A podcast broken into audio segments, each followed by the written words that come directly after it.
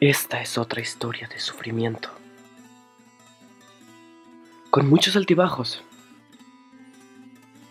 Con tragedias. Y por supuesto un final desagradable.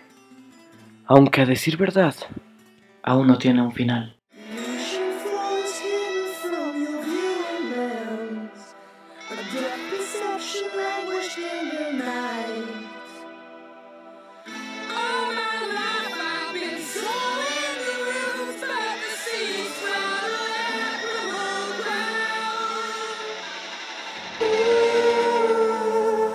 Frances de Mute. Retrovértigo. El Paso, Texas. Es un lugar conocido por todas aquellas personas que tratan de buscar una nueva vida. Inmigrantes que buscan llegar a un país extranjero para así ganar un par de billetes extra y poder alimentar a sus familias. Personas que deciden abandonar todas sus vivencias para comenzar desde cero, en un lugar distinto, con costumbres distintas y valores diferentes. Esta historia es el producto de un arreglo ilegal entre un linaje de mujeres y una organización tan antigua como el tiempo mismo. Un acuerdo simple que consta de tres reglas inquebrantables. Un juramento firmado hace muchos años, que por ningún motivo debía ser desobedecido. Al cumplir los 13 años de vida, la primogénita de cada generación debe dar su vida para servir y obedecer las órdenes de los búhos hasta que ésta quede embarazada, y así poder pasar el honor a la siguiente generación. Los búhos deben de asegurar la protección y comodidad de todo el linaje. Los búhos tienen únicamente permitido disfrutar de la primogénita, pues los demás integrantes del linaje están estrictamente protegidos por la regla 2. Asimismo, queda estrictamente prohibido asesinar o atentar contra la vida de cualquiera de los integrantes del linaje. Este juramento fue firmado para que la paz prevaleciera en una ciudad tan pequeña como llena de misterios. Este acuerdo mantenía el control entre las personas poderosas que normalmente buscarían saciar sus deseos más primitivos con personas inocentes, causando así un gran desorden dentro del mundo de las hormigas, pues es sabido que las personas que gobiernan el mundo tienden a tener desviaciones excéntricas que muy pocos podrían comprender. Es sabido que en todo plan organizado siempre tienen que existir los líderes que se aseguren de que las cosas funcionan de una forma y esa será la forma en que los demás individuos deberán cumplir su función. Y este planeta no es la excepción, pues detrás de todas las decisiones importantes existe una élite, conocida como el Buffet de los Búhos, una organización antigua que desde siempre se ha encargado de mantener a flote a la sociedad humana y de controlar a las masas para que este miserable planeta no se venga abajo. Los búhos son personas nacidas y educadas para controlar a las demás, tomar decisiones importantes y por supuesto servir a un ser celestial. Pues, en la jerarquía mundial, no existe una fuerza que pase por encima de las decisiones de un búho, exceptuando las decisiones divinas. Debajo de los búhos existen los cuervos, que no son sino los aprendices de los búhos, personas que le darán el puesto y que deben de dar su vida para la protección de sus amos. Justo debajo radican los gusanos, que son las personas que dan su vida para servir de cualquier forma a las órdenes y demandas de sus superiores. Y finalmente se encuentran las hormigas, que son las personas que viven para mover los engranes de la máquina de cambio del buffet. Este ha sido y será siempre la manera en la que los humanos han vivido sus vidas. Sin embargo, existe una manera en la que el buffet podría caer.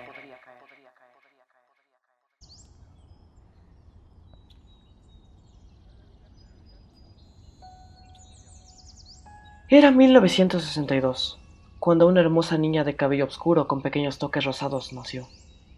En el Hospital de las Marías, El Paso, Texas. Era una niña hermosa de ojos rojizos y una pequeña marca de nacimiento en el pómulo izquierdo. La pequeña fue el resultado de la unión entre un búho y un gusano. Ella era la Benjamina de la nueva generación del linaje.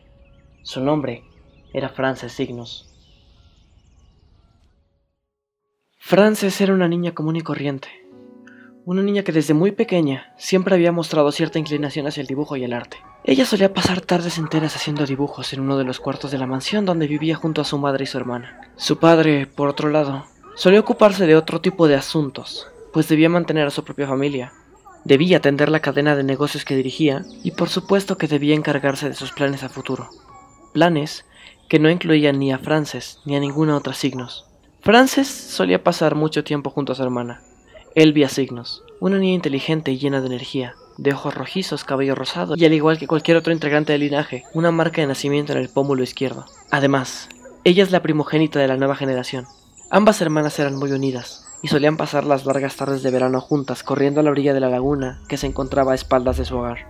Ambas niñas crecieron de la mano, corriendo en aquel gran jardín y leyendo aquellos viejos libros que se encontraban en el viejo estudio de la casa, siendo cómplices de un par de travesuras y ayudándose entre sí para salir de problemas. Cuando Frances cumplió 8 años de edad, su hermana solía enseñarle un par de problemas matemáticos que a ella le parecían interesantes, mientras que Frances prefería divertirse con una cámara fotográfica que uno de los hombres que solían entrar a su hogar le habían dado como obsequio por su cumpleaños. Ambas hermanas siempre habían tenido diferencias en cuanto a sus preferencias, pues mientras Elvia gustaba de resolver ecuaciones adelantadas a su edad, Frances gustaba de fotografiar árboles y hablar con los gatos. No obstante, ambas hermanas tenían una relación sólida de amor y afecto mutuo. Su relación era un lazo inquebrantable de unión. Esto, claro, hasta que Elvia cumplió 13 años de edad.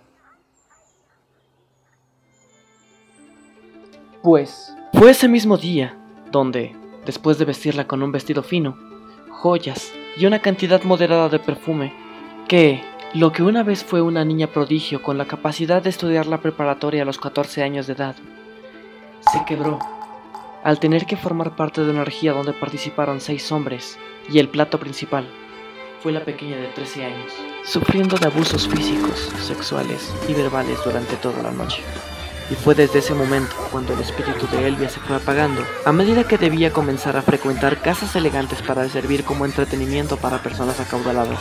Estas reuniones comenzaron a afectar el estado físico y mental de Elvia, pues, luego de cada reunión, Elvia volvía a casa con vendajes y curaciones en diferentes partes de su cuerpo.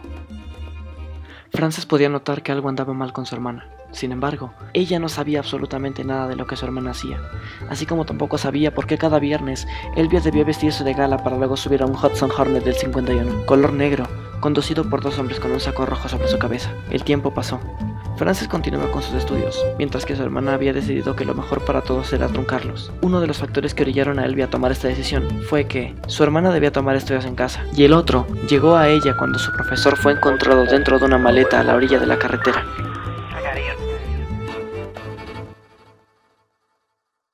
Los años pasaron volando. Frances concluyó sus estudios básicos en casa, y a la edad de 17 años decidió que quería estudiar en una de las preparatorias públicas del estado.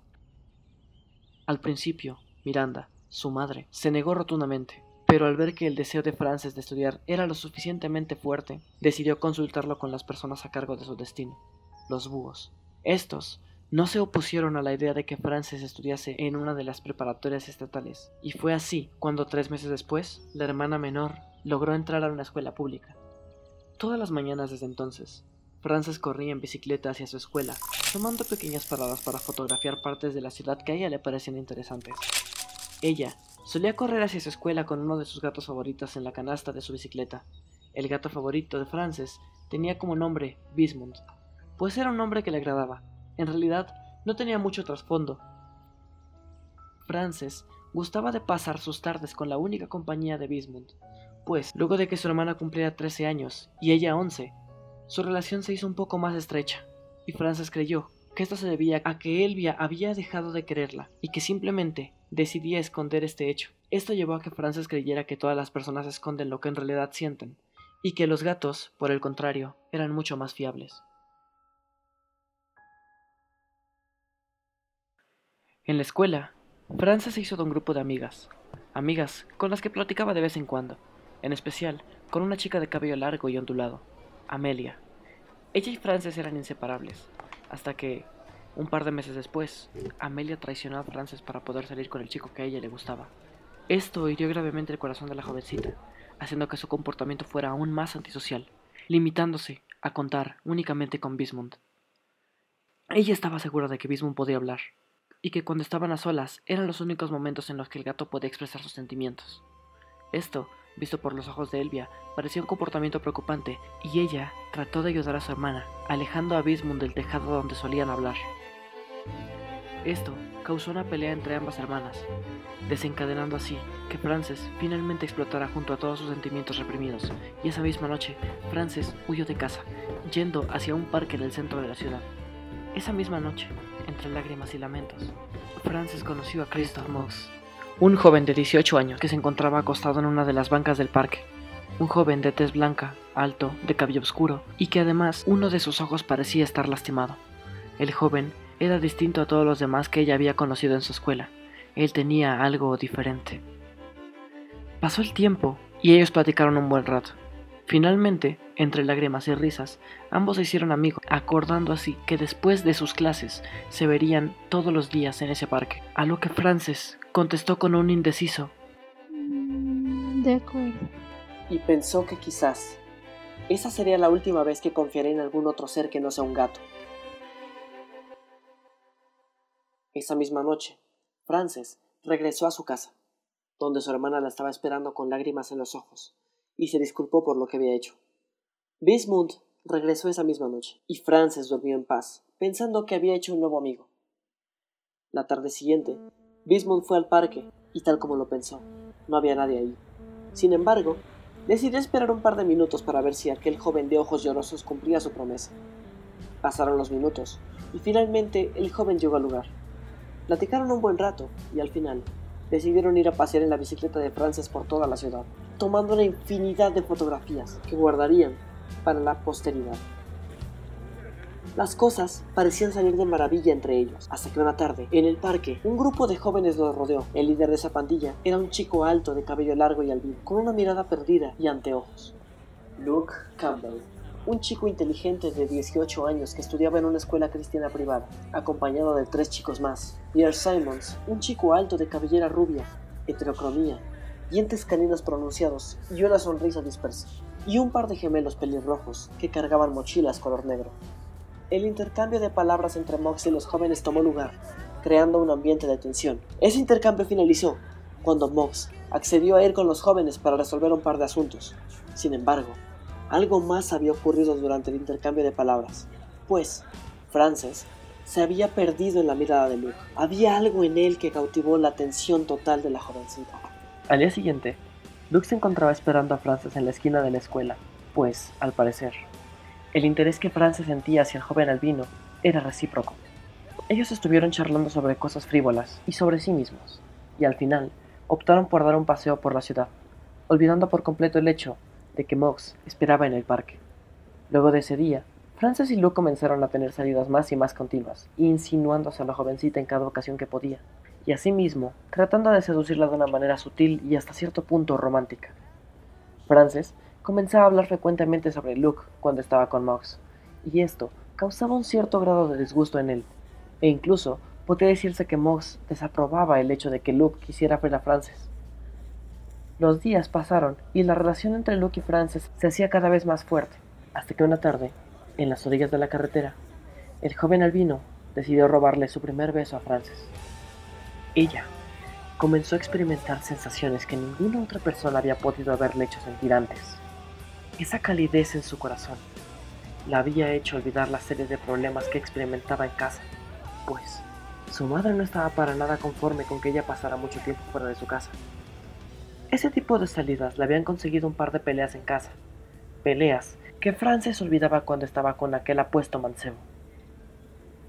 Desde ese día, ambos jóvenes comenzaron su relación de noviazgo, continuaban haciendo frecuentes sus salidas, y sin embargo, su relación provocó que otro tipo de personas se interesaran más en la joven Signos.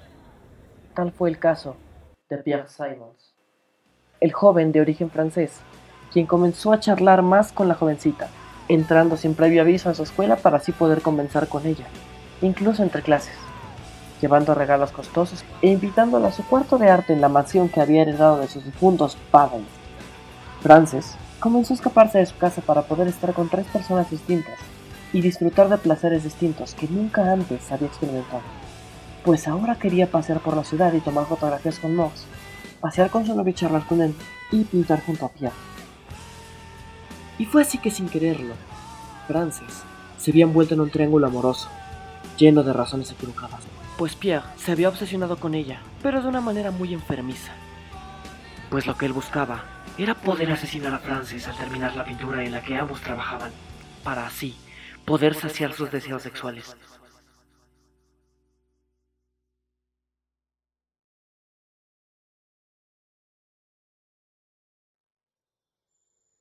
Y asimismo, las intenciones de Luke no eran del todo claras. Quizás la única persona con intenciones puras era Mox, pero él reconocía con pesar que Luke había tomado el corazón de Frances antes que él tuviera la oportunidad. Una tarde de invierno, Luke y Frances tomaban un paseo por el parque. Ambos parecían divertirse. Luke miraba el paisaje y Frances tomaba fotografías con la cámara que jamás saltaba. Fue entonces que a la joven fotógrafa se le ocurrió la idea de poder tomarle una fotografía a su amado para poder inmortalizar aquel momento. Fue entonces que el flash de la cámara sorprendió a Luke mientras él estaba desprevenido. Y en respuesta a ello, Luke golpeó a Frances en uno de sus ojos, haciéndola sangrar un poco. No quiero que vuelvas a tomarme ninguna fotografía. Jamás. Exclamó mientras sujetaba a Frances de su sudadera. Luke volvió a golpear a Frances una vez más en el rostro, antes de levantarse e irse del parque, dejando a Frances en el suelo, temblando del miedo y el dolor, ante lo que justo acababa de ocurrir.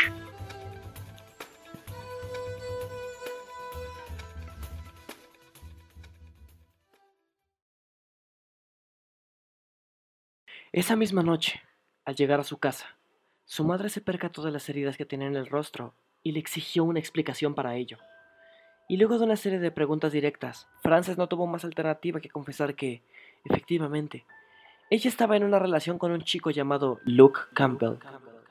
Miranda, al escuchar aquel nombre, de inmediato le prohibió a Frances el volver a ver a ese joven. Incluso le prohibió el volver a salir con alguna otra persona después de las clases.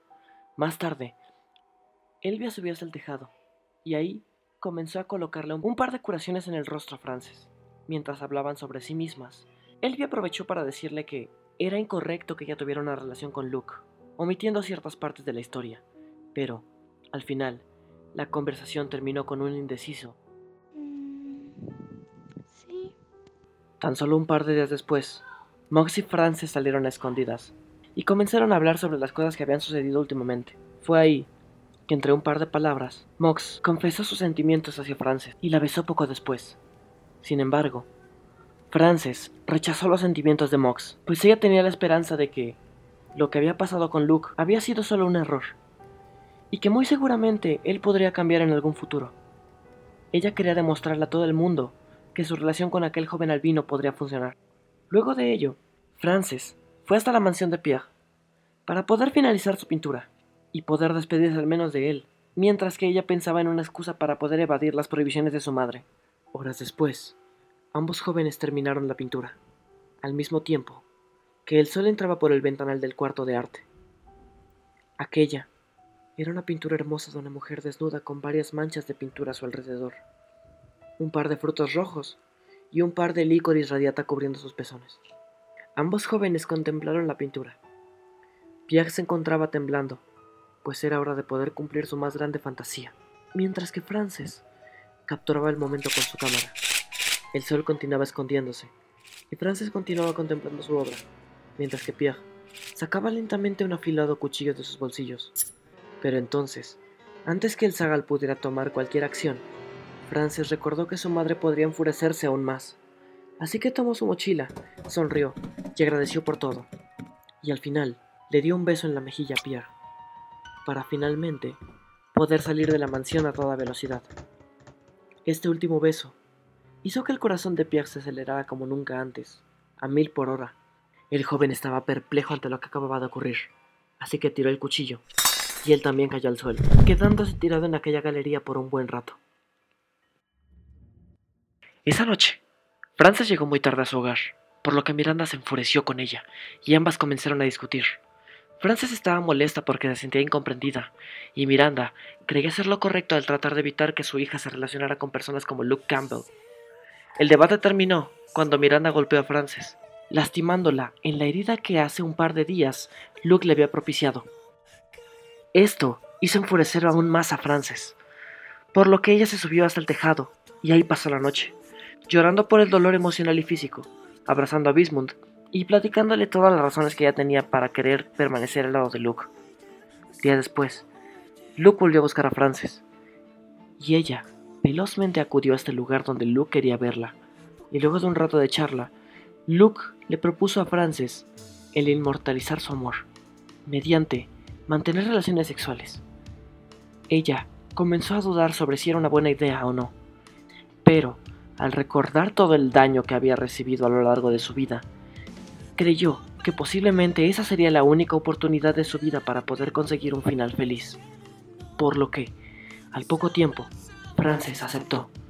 Y así ocurrió esa misma noche. Frances escapó de casa para poder ir hasta un cuarto de hotel con Luke, para poder inmortalizar su amor de una vez por todas. Pasaron las horas y finalmente, y Frances había perdido su virginidad con el chico de cabello albino. Esa misma noche, Frances abrazó a Luke con toda su fuerza, mientras que él miraba al techo, como si nada extraordinario hubiese ocurrido. Ahí mismo, Luke decidió confesarle a Frances que en realidad él, Mox y Pierre trabajaban para personas muy importantes y que pronto pasarían de ser un par de cuervos a ser unos elegidos para ser búhos. Frances no entendía muy bien las palabras que decía Luke. Sin embargo, algunos términos le sonaban familiares. En algún lado los había llegado a escuchar. Frances se quedó dormida poco tiempo después, y a la mañana siguiente despertó completamente sola en aquel frío cuarto de hotel. El tiempo siguió su curso y las semanas pasaron. Frances cumplió 18 años poco tiempo después de lo ocurrido. Elvia comenzó a convertirse en una momia por la cantidad de vendajes que debía utilizar debido a los maltratos de un búho en particular. Miranda ya no sabía qué hacer para evitar que Frances continuara teniendo contacto con Campbell, y al poco tiempo, la familia Signos se enteró que Frances había quedado embarazada. Luke, Mox y Pierre recibieron una llamada del buffet para presentar una ceremonia muy importante en Roma, por lo que se ascenderían por lo menos un año. Antes de partir, Luke citó a Frances en una iglesia cercana para hablar sobre el tema de Roma. Sin embargo, el tema de su embarazo salió a flote. Y al momento en el que Luke escuchó la noticia, tomó a Frances por el cabello y comenzó a apretarla fuertemente, exigiendo que abortara al niño en su vientre, o de lo contrario, él se lo sacaría con sus propias manos. Luke comenzó a propinarle una golpiza severa a la pobre adolescente, estrellándola contra cualquier cosa que podía, pateando su rostro, golpeándola en su estómago, para al final dejarla en el suelo con heridas en el rostro, dejando un rastro notorio de sangre en el suelo. Frances perdió el conocimiento. Ella yacía tirada en el suelo de una iglesia.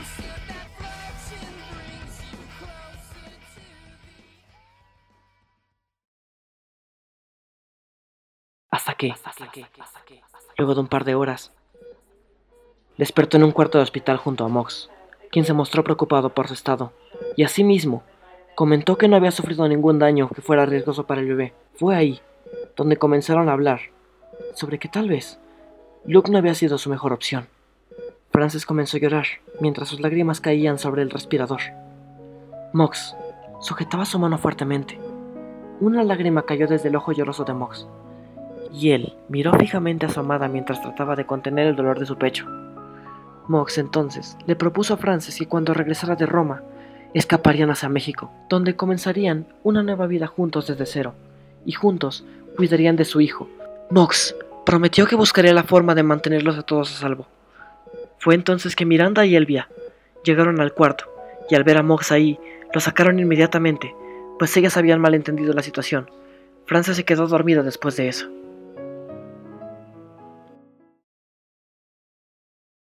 Durante el proceso de embarazo de Frances, ella tuvo que mantenerse escondida porque era sabido que si alguno de los búhos se enteraba de que la hija menor había sido embarazada por un cuervo, tratarían de asesinar al niño lo antes posible, por lo que Frances se mantuvo encerrada por el bien de su bebé en su habitación, con la única compañía de Bismund, su fiel amigo con el que podía hablar y según ella recibir una respuesta lógica.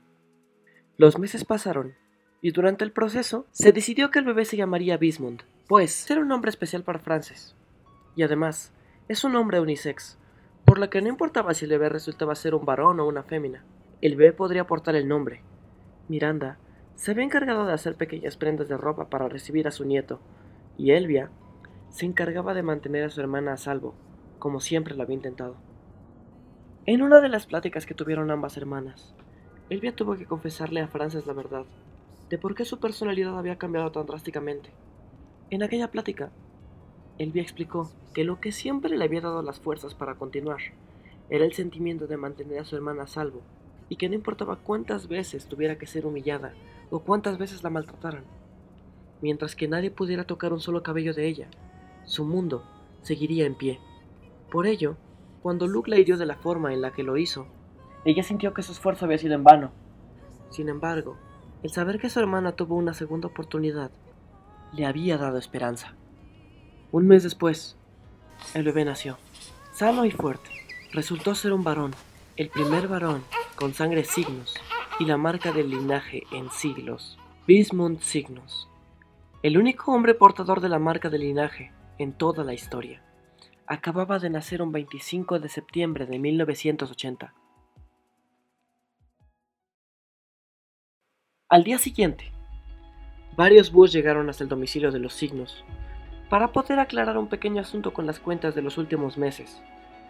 Durante su visita, fue inevitable que el bebé hiciera acto de presencia, pues el niño no quería dejar de llorar, por lo que un pequeño pero estruendoso llanto hizo acto de presencia. Esto llamó la atención de los hombres, y al notar que la primogénita se encontraba frente a ellos, sus alertas internas se encendieron. Sin embargo, actuaron como si nada hubiera pasado y terminaron su visita sin hacer más preguntas. Dos días después, el 28 de septiembre de 1980, justo cuando los jóvenes cuervos regresaron de Roma, a excepción de Mox, la lechuza, el búho de más alto rango en la división, puso en marcha un par de sus cuervos para comenzar el exterminio del bastardo. Amenazó a Luke con que quería ese bebé muerto, y que en realidad no le importaba lo que hiciera con la menor pero que debían dejar a las otras dos intactas. Por lo que, inmediatamente, dos grupos se dirigieron hacia la residencia Signos, donde se encontraban Miranda y Frances únicamente. Pues, esa misma mañana, Elvia debía ayudar a limpiar la iglesia de uno de los búhos.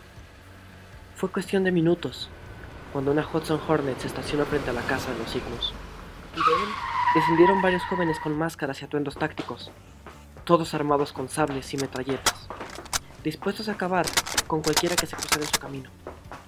Miranda pudo verlos justo a tiempo para decirle a Frances que corriera hasta donde sus piernas la llevaran. Frances entonces tomó a ambos Bismund y salieron de la casa a toda velocidad. Sin embargo, al salir de la casa, cuando estaban a punto de cruzar la carretera, uno de los cuervos los vio y entonces disparó contra ellos, hiriendo a Frances en uno de sus brazos. Ella tomó la bicicleta que siempre dejaba fuera del domicilio y salió corriendo para buscar auxilio. Fue en búsqueda de Mox, pero no encontró nada. Su último lugar era ir a la iglesia donde se encontraba Elvia, la iglesia de la Sagrada Trinidad. Estando ahí, Frances entró tambaleándose, dejando un largo rastro de sangre, mientras que su bebé no paraba de llorar, y Bismuth, gato, decidió bajar y correr hacia los cuartos de la iglesia. Frances siguió a su amigo peludo hasta uno de los cuartos donde se encontraba un gran armario de madera. Entonces, ella se dirigió hasta él, y en un intento desesperado por salvar la vida de su hijo, lo dejó entre un par de colchas que se encontraban ahí. Se despidió de su hijo y cerró la puerta, para luego salir del cuarto y encontrarse cara a máscara con las personas que la perseguían. Los jóvenes cerraron la puerta de la iglesia y corrieron hacia Frances. La tomaron del cuello y la llevaron hasta un cuarto privado. Ahí, los sujetos se quitaron las máscaras, mostrando sus verdaderos rostros. Frances los miró y una lágrima recorrió su mejilla. Se trataba de nadie más que Luke Campbell, Pierre Simons y los gemelos pelirrojos. Las personas que en algún punto creyó que eran sus aliados, ahora la tenían contra la espada y la pared. Fue entonces que Luke comenzó a patear el rostro de Frances sin piedad alguna. Los gemelos comenzaron a romper vasijas sobre su cabeza mientras que Pierre observaba la escena. Fue en ese momento que Bismuth, el gato, entró en acción y con sus débiles fuerzas se lanzó sobre Luke para tratar de defender a su amiga. Sin embargo, Luke fue más rápido y logró tomar al gato por la cola, para después, sin ninguna emoción visible, quebrarle el cuello al animal y posteriormente arrojarlo fuertemente contra el suelo. Luke entonces levantó a Frances y la azotó contra todo lo que rompiéndole varios huesos desfigurando progresivamente el hermoso rostro que alguna vez tuvo esa hermosa señorita.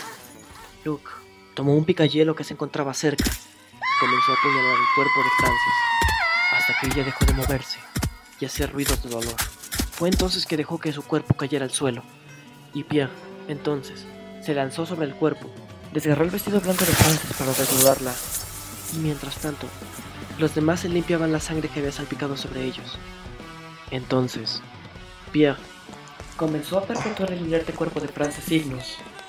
Pierre arrancaba partes del cuerpo de Frances, como sus dedos, sus uñas, su cabello, sus ojos, su carne, mientras recordaba los momentos en que ambos pintaban juntos, recordando ese último beso que le había dado en su momento. Pierre se detuvo y comenzó a llorar, al mismo tiempo que desgarraba los órganos sexuales de Frances. Fue entonces que se detuvo, se subió los pantalones y dejó el cuarto, sin hacer ningún otro ruido más que el de sus profundos sollozos y lamentos. Entonces Luke dio orden de envolver el cuerpo en alguna alfombra y deshacerse de él. Los gemelos acataron la orden y comenzaron a limpiar el desastre que habían hecho. Mientras que los gemelos limpiaban y Pierre lloraba, Luke comenzó a buscar al bebé y finalmente lo encontró dentro del armario. Lo acogió en sus brazos y lo miró por unos segundos. Al poco tiempo, se percató de que era un varón. Luke miró al bebé por un par de segundos.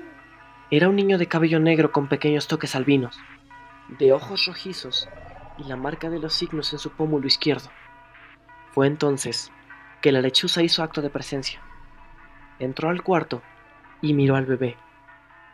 Él no dijo nada, simplemente se limitó a observar al bebé, y luego de un par de minutos de análisis, ambos decidieron que lo mejor sería dejarlo vivir y entrenarlo para que sirva como un cuervo, o a lo mejor un futuro búho. Pues de todas formas, es hijo de un elegido. Más tarde, Pierre y los gemelos tiraron el cuerpo de Frances y el de su gato a un costado de la carretera, junto a una pila de basura. Ese era el lugar más óptimo, pues, en ese entonces, ya era cotidiano encontrar cuerpos en esa zona, y si encontraban uno más, seguro se ligaría a otros criminales, y gracias al tratado, nadie debe reclamar el cuerpo, por lo que esto sería otro caso de feminicidio más. De vuelta en la iglesia, el vestido y el picayelo con el que asesinaron a Frances desaparecieron. Mox regresó un tiempo después, y al enterarse de la muerte de Frances, juró ser él quien cortará la cabeza de Luke Campbell algún día. Y ahora, el orfanato Los Asilos Magdalena tiene un nuevo integrante. Signos. Dismund Signos.